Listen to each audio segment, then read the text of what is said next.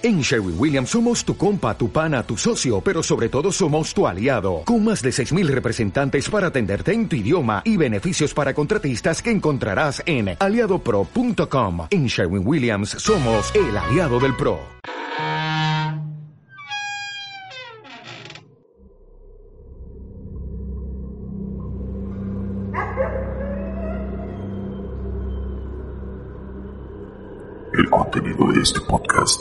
Información explícita que podría dañar la sensibilidad de quien escucha. Se recomienda discreción.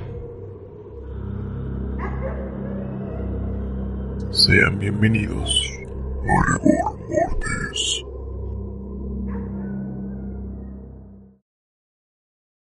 Hola a todas y a todos, espero que se encuentren muy bien.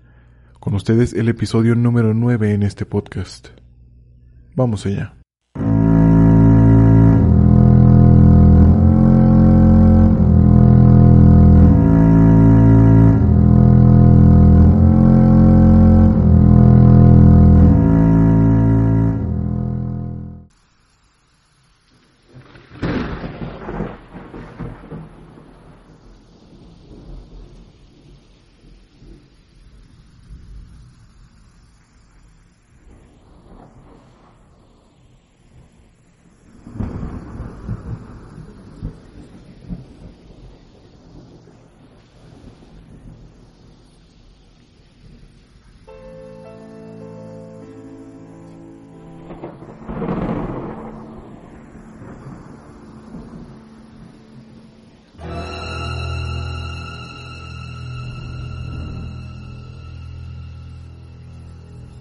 Usualmente, cuando hablamos de enfermedades mentales, de inmediato nuestra mente viaja a un cáncer, diabetes o enfermedades degenerativas que dañan las capacidades físicas de alguna persona.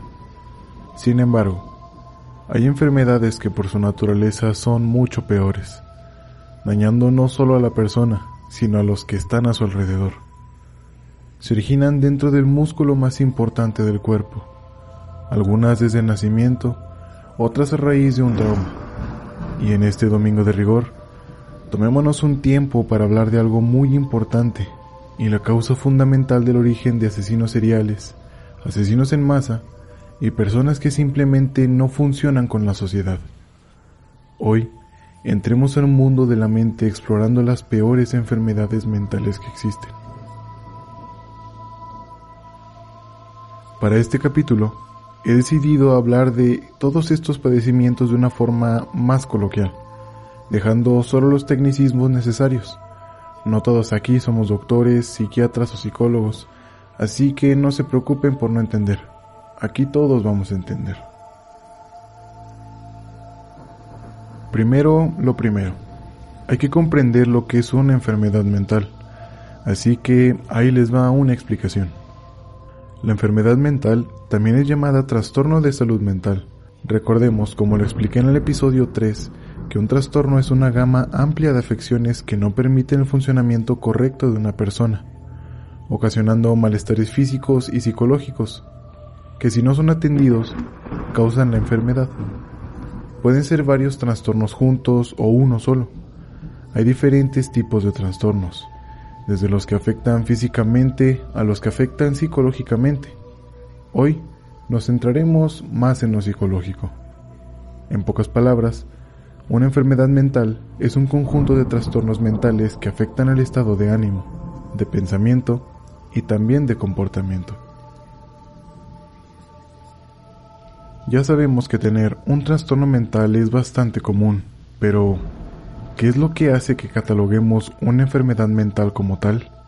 Bueno, cuando estos trastornos mentales no tienen la atención necesaria y se vuelven permanentes, en este punto es muy probable que ya estemos hablando de una enfermedad mental.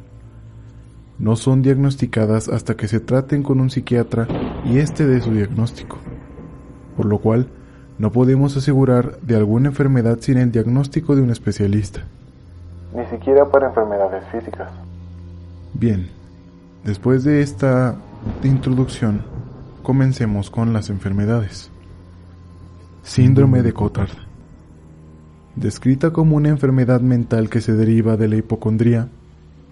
La hipocondría podría ser pensamiento obsesivo de estar enfermo de algo grave. Las personas afectadas por esta enfermedad son incapaces de mantener relaciones sanas o afectivas, tampoco románticas. Usualmente suelen creer que están muriendo de algo, que no tienen algún órgano, estar muertos o simplemente no existir. ¿Recuerdan a Ted del episodio 4, quien creía que estaba muerto y se suicidó disparando en su cabeza? Nunca fue diagnosticado, pero se cree que él padecía de esta enfermedad mental. Fue descubierta en París, Francia, en 1880 por un neurólogo francés, Jules Cotard. De ahí el nombre de la enfermedad, quien primero la nombró como delirio de negación. Fue uno de sus pacientes a quien él llamaba Mademoiselle X, que negaba la existencia de Dios y del diablo, así como de diversas partes de su cuerpo, y defendía la creencia de estar eternamente condenada y no poder tener una muerte natural. Los enfermos de este padecimiento Llegan a creer que sus órganos están paralizados o que no funcionan. Pueden pensar además que se están pudriendo, llegando incluso a tener alucinaciones olfativas que hacen que puedan afirmar su delirio. Es un delirio típico de las depresiones en sus variantes más graves, psicóticas o delirantes, pero también se ve en otro tipo de enfermedades mentales más severas, demencia con episodios psicóticos, esquizofrenia o psicosis. Síndrome de Capgras.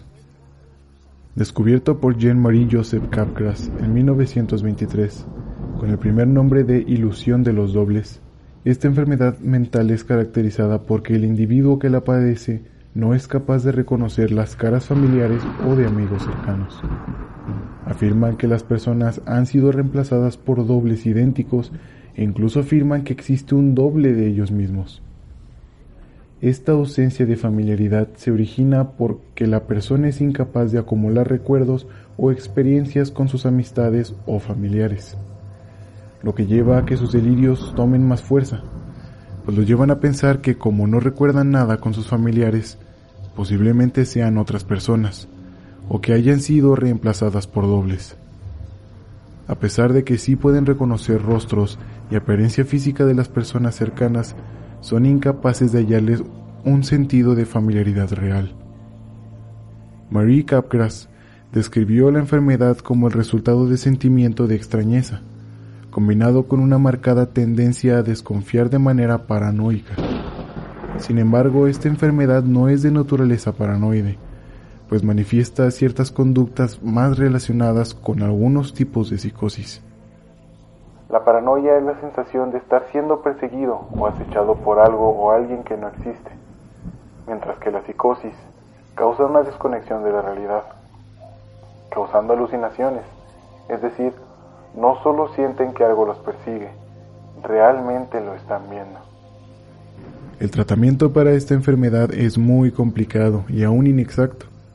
Se ha intentado con dosis de antidepresivos, antipsicóticos y terapias cognitivas, dirigidas a tratar de cambiar la manera en la que la persona percibe la realidad de las situaciones en su vida, pero aún no se tiene un tratamiento que pueda curar esta enfermedad, por lo cual esto solo sirve para controlarla. Quedarse sin tratamiento para esta enfermedad lleva a que la persona se quede sola, pues es incapaz de lograr relaciones interpersonales sólidas, lo que puede llevar a que en sus arranques psicóticos termina haciéndole daño a alguien o que se suicide. Síndrome de Fregoli. Descrito en 1927 por Paul Corbon y Gabriel Fail, consiste en la creencia delirante de la persona que alguien lo quiere dañar. Se está disfrazando de personas que él conoce, amigos o familiares, y lo siguen a todas partes. Al igual que el síndrome de Capgras, el individuo al ver a sus conocidos no logra convencerse que son realmente ellos.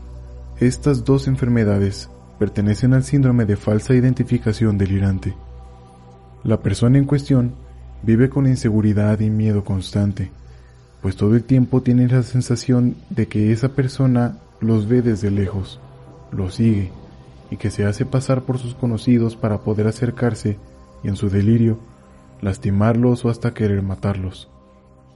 La aparición de esta enfermedad mental se relaciona con alguna lesión cerebral en un punto en específico o de manera general, siendo en su mayor parte el hemisferio derecho el más deteriorado, encontrada en pacientes con esquizofrenia, especialmente paranoica.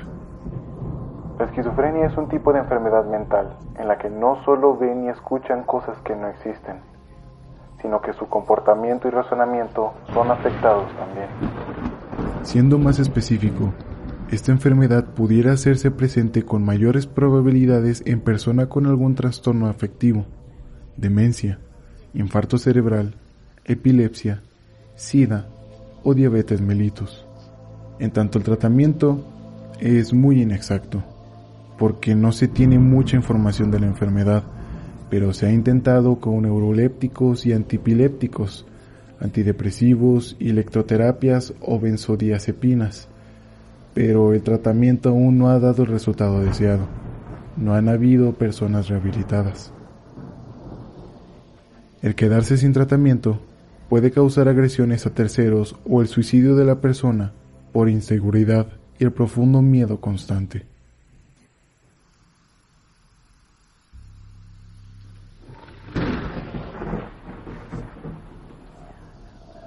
Trastorno psicótico compartido o esta enfermedad mental se ha creído en ocasiones que no existe. Consiste en que la psicosis de una persona es transmitida a otra, compartiendo ambos las mismas alucinaciones. Usualmente se habla de esta enfermedad siendo dos personas las que comparten los síntomas, pero no se limita a solo dos, sino que pueden ser tres, cuatro, cinco o hasta un amplio grupo de personas las que puedan experimentar estas alucinaciones. Cuando se trata de un amplio grupo, se habla de histeria colectiva en lugar de psicosis compartida. Lo que es más extraño es que cuando esto ocurre, la persona no le genera un episodio psicótico, sino que le transmite su mismo episodio de psicosis, teniendo las mismas alucinaciones. Es tal cual como si se contagiara y comenzara a ver exactamente lo mismo que la otra persona ve. Usualmente, la persona con el delirio original es de una personalidad dominante o que puede llegar a influenciar a los demás. De ahí que pueda transmitirle sus delirios a otros, siendo estos últimos de personalidades sumisas, por lo cual el tratamiento suele basarse en encontrar a la persona con el delirio original y separarla de la o las personas contagiadas, pues sólo así, las personas influenciadas suelen terminar con sus delirios. Últimos estudios han revelado que el paciente primario suele ser mujer, mientras que los pacientes secundarios pueden ser mujeres u hombres. Dicha información no está bien establecida, pues por lo extraño de esta enfermedad no se ha podido investigar con exactitud. Un ejemplo de esto es un caso de una pareja de esposos, donde la esposa convencida le decía al esposo que estaba cubierta de arañas. El esposo no tardó en convencerse y ambos deliraban que estaban cubiertos de arañas. Cuando el profesional los invitó a que llevaran las arañas, la pareja llevó un frasco con cabellos, hilos y migajas que recogieron del suelo. Al separarlos, el esposo dejó de ver a las arañas. En tanto los síntomas suelen parecerse mucho a los del trastorno delirante, sin embargo, no los limiten a llevar a cabo su vida y sus tareas pero desarrollan actitudes que pueden causarles problemas en el trabajo, la escuela o sus familias, dentro de las cuales se encuentran. Frecuentemente guarda en secreto si le preguntan sobre su enfermedad o alucinaciones, sospechando de quien les pregunta. Los delirios ocupan gran parte de su tiempo. Dichos delirios a la larga se convierten en obsesión. Falta de humor o hipersensibilidad cuando lo cuestionan sobre sus delirios. Actitud de irritación o extrema agresividad cuando al paciente se le pregunta si los delirios son reales. El delirio suele provocar actitudes extravagantes en la personalidad de la persona. Además de esto, hay tipos de trastorno psicótico compartido. Folie imposée o la locura impuesta. Esta es la forma clásica del trastorno donde una persona enferma le transmite sus delirios a una persona sana. Suelen ser personas cercanas con los mismos gustos o temas de conversación. Folie simultánea o locura simultánea es la segunda forma más frecuente. En esta forma aparece una misma psicosis en dos personas de manera simultánea. En estos casos, se cree que ambas personas tienen las mismas creencias, pero no. Lo que sucede es que la persona dominante transfiere sus creencias y delirios a una persona que es muy sumisa, de manera que no hay nada de resistencia y termina cediendo fácilmente. Por lo cual, pareciera que ambos están delirando al mismo tiempo. Folie comuniqué o locura comunicada. En esta situación, el paciente primario contagia al secundario tras un periodo de resistencia del paciente primario. Después, los delirios evolucionan y se acentúan de manera independiente, incluso después de ser separados. Folie induite o locura inducida. Esta modalidad es la más discutida si en verdad existe o no. En esta, el paciente secundario es una persona que ya ha sufrido una psicosis de manera previa. Cuando convive con el paciente primario y sus delirios, a su psicosis se le agregan nuevos delirios inducidos por el paciente primario, por lo que su psicosis se agrava severamente, teniendo sus propios delirios y los nuevos incluidos, incluso después de ser separados. En tanto el tratamiento de esta enfermedad lo primero que se debe hacer es separar a ambos pacientes para que en el mejor de los casos los delirios puedan ceder en el segundo paciente. Para el paciente primario, se combinan medicamentos psiquiátricos con terapia psicológica. Sin embargo, en la mayoría de los casos, el paciente primario suele negarse rotundamente a ser atendido por estar tan convencido de sus delirios son reales.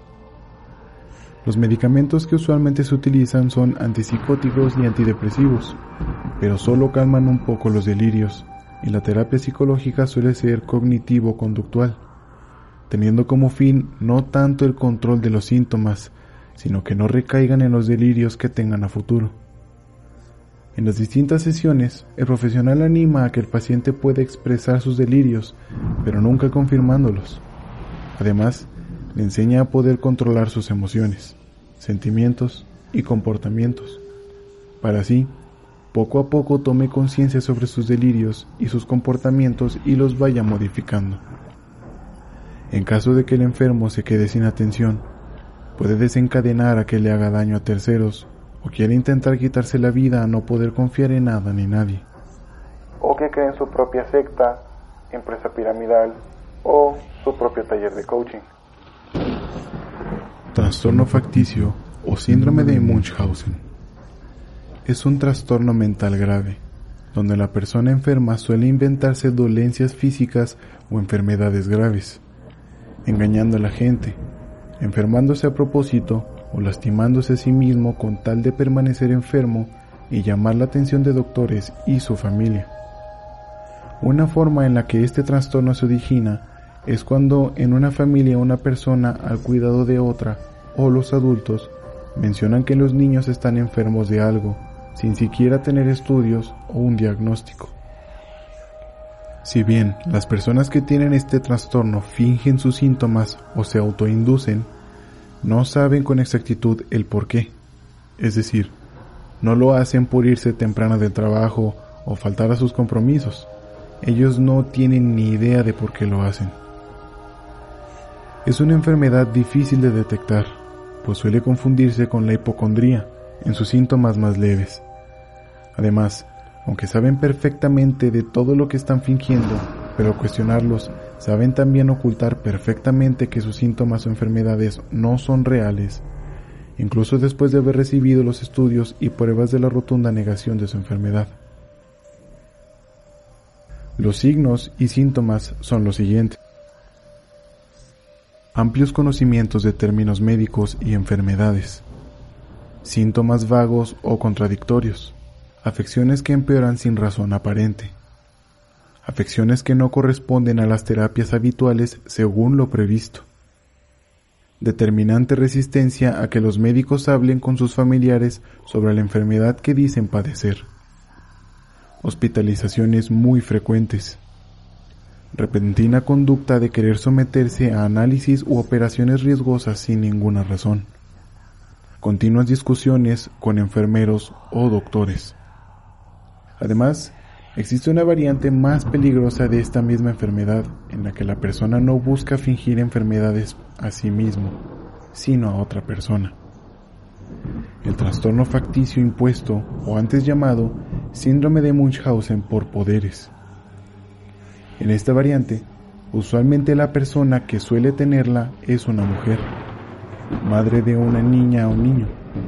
En esta, la madre le inventa síntomas a su hijo o hija, yendo constantemente con los médicos a que les hagan revisiones, análisis o hasta hospitalizándolos sin razón aparente. Además, adulteran los análisis agregando sangre a la orina o heces que entregan para los mismos. Los dejan de alimentar, les falsifican fiebres, les administran medicamentos secretamente en su comida o bebidas para producirles vómitos o diarreas, o incluso infectar las vías intravenosas a través de una herida infectada en alguna vena del cuerpo, para que así puedan en realidad estar enfermos. Aunado a esto, la madre se muestra muy cooperativa con los médicos y finge ser una madre con un sentido alto del cuidado de su hijo o hija. Mientras, los niños viven entrando y saliendo de hospitales, con un historial clínico largo de enfermedades que a menudo no requieren de una hospitalización prolongada. Sin embargo, lo que hace realmente peligroso a este trastorno es que al no mentir sobre su propio cuerpo, sino el de su hijo o hija, no miden la cantidad de cosas que les hacen a los niños, y cuando se enferman de verdad, ya es demasiado tarde. Suelen morir por la cantidad de enfermedades que les causan. Como recomendación, hay una serie llamada The Act, donde retratan a una historia real de una madre con esta enfermedad. Les recomiendo verla. Las causas son aún desconocidas. Sin embargo, una vida estresante o un evento traumante pueden derivar este trastorno. Entre los factores de riesgo que podrían derivar esta enfermedad se encuentran traumas infantiles, tales como abuso sexual, físico o psicológico, una enfermedad grave de la infancia, a menudo si estuvieron en riesgo de morir, pérdida de un pariente cercano por enfermedad, muerte o abandono, identidad o autoestima distorsionados, trastornos de la personalidad, depresión, o trabajar en el ámbito del cuidado de la salud, pues les toca ver pacientes con enfermedades incurables o muertes muy difíciles de asimilar. Por los síntomas de la enfermedad, las personas que lo padecen no pueden llevar una vida plena. No asisten de manera regular a clases ni a sus empleos, por lo que no pueden solventar a sus familias y por lo regular terminan solos o solas. Además, abusan de sustancias, el alcohol y el cigarro. La enfermedad es poco frecuente. No se sabe con exactitud el porcentaje de la población que lo padece, pues cuando van por atención médica usan nombres falsos o no se identifican, lo que dificulta el rastreo de causas, porcentaje de la población y un completo estudio de la enfermedad. Actualmente no se tiene un tratamiento, siendo aún tan desconocida por lo que mencioné anteriormente. No se sabe cómo tratarla lo que causa que las personas no puedan atenderse como es debido y mueren a causa de sus constantes autolesiones y enfermedades que contraen a propósito.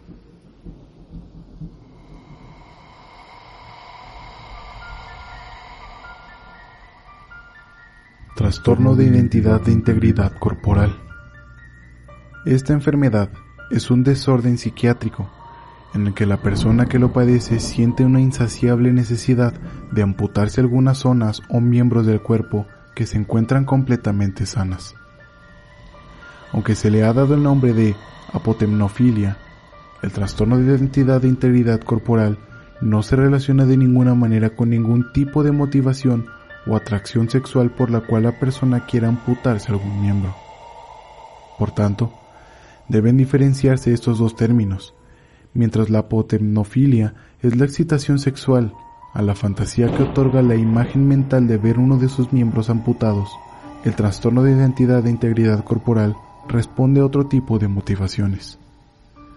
La principal de las motivaciones es el hecho de sentirse discapacitados, pero no por motivaciones económicas, sino por la simple atracción de serlo. En este trastorno, las personas creen que algunas partes de sus cuerpos no les pertenecen, lo que les causa gran malestar y quieren deshacerse de estas partes del cuerpo. Las edades en las cuales se comienza a manifestar esta enfermedad son en la niñez, cuando el niño o niña siente que algunas partes de su cuerpo no existen o desaparecen.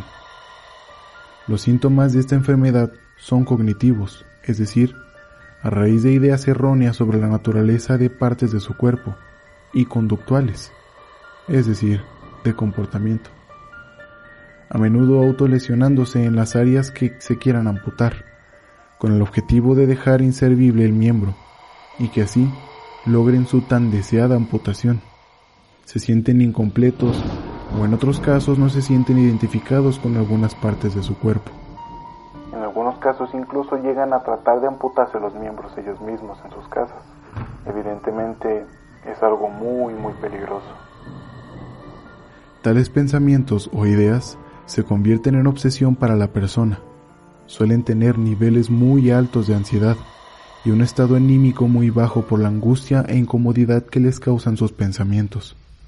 Incluso sienten envidia y mucho enojo hacia personas con algún miembro amputado. Tales sentimientos y sensaciones se alivian cuando la persona logra conseguir que se le ampute algún miembro pues siempre saben exactamente cuál parte del cuerpo les causa esa molestia.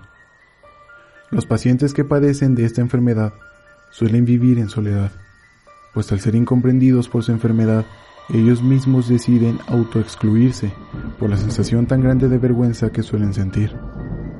Y en caso de poder llegar a cumplir sus deseos, no suelen identificarse como inválidos, sino que sienten una enorme sensación de satisfacción y liberación tras el hecho de deshacerse lo que para ellos suponía una enorme incomodidad.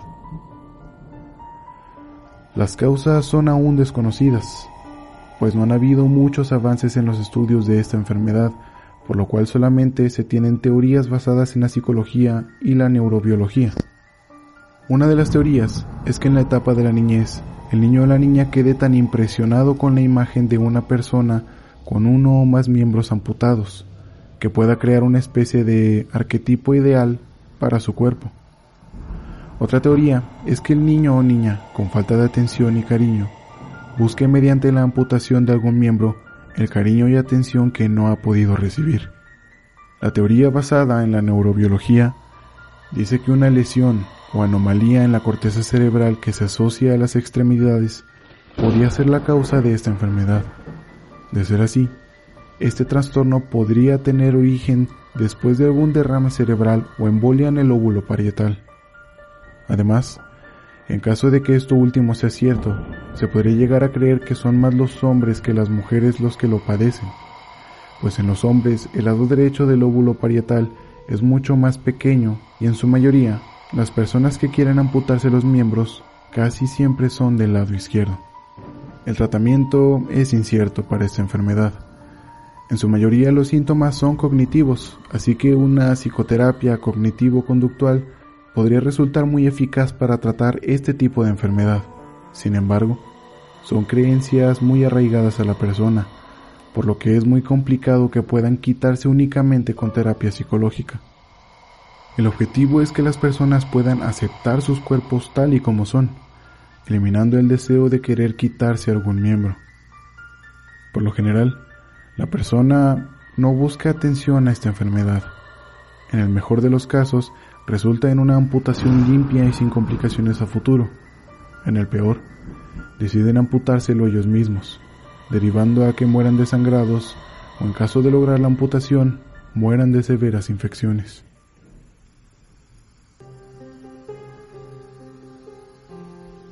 La mente es fascinante. Puede crear mundos fantásticos obras de arte de otros mundos o las melodías que pueden moverte todo el alma. Pero cuando se enferma, causan un completo caos.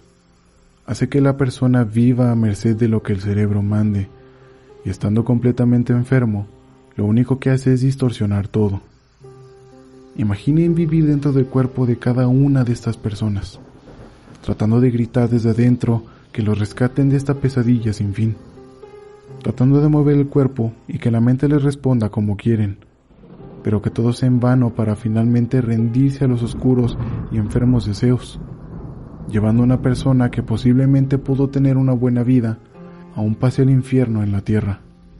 Están muertos en vida y la gente los aparta, les quita la vista de encima y los hace como fantasmas de pueblos y ciudades. Exacto. Usualmente suelen ser los indigentes los que pueden llegar a padecer todo esto sin saber que posiblemente en algún punto de su vida, antes de que decidieran huir de su casa por vergüenza, antes de que sus familias se deshicieran de ellos, posiblemente tenían cura o un tratamiento para controlarlo. Son almas que penan, los fantasmas de la sociedad, las voces mudas de una completa indiferencia social. Desde el inicio de este podcast, desde el episodio 1, les he tratado de hablar de lo mucho que una mente enferma puede ocasionar. Les he animado a que se adentren en ustedes. En serio, no lo hago solo por hacerlo. Es mi granito de arena. Con casos ajenos podemos aprender. No esperemos para atender esto que nos aqueja. Mente sana en cuerpo sano, sí, pero van de la mano. No dejes para otro día la atención de tu mente, pues es el centro de todo. Pero sobre todo, tratemos de conocer la historia de las personas antes de criticarlas. Si el episodio y el podcast les gusta, por favor, compártanlo con sus conocidos. Esto me ayuda mucho a crecer nuestra comunidad y traerles más episodios. Recuerden seguirme en todas mis redes. En Instagram el podcast está como arroba rigor.podcast. En Facebook como Rigor Mortis Podcast. En Amazon Music, Spotify, Apple Podcasts y YouTube lo encuentran como Rigor Mortis. Y a mí, si quieren seguirme, me encuentran en Instagram como lalo con doble o punto miranda. Esto fue Rigor Mortis. Y ustedes, como siempre, son asombrosos. Hasta la semana que viene.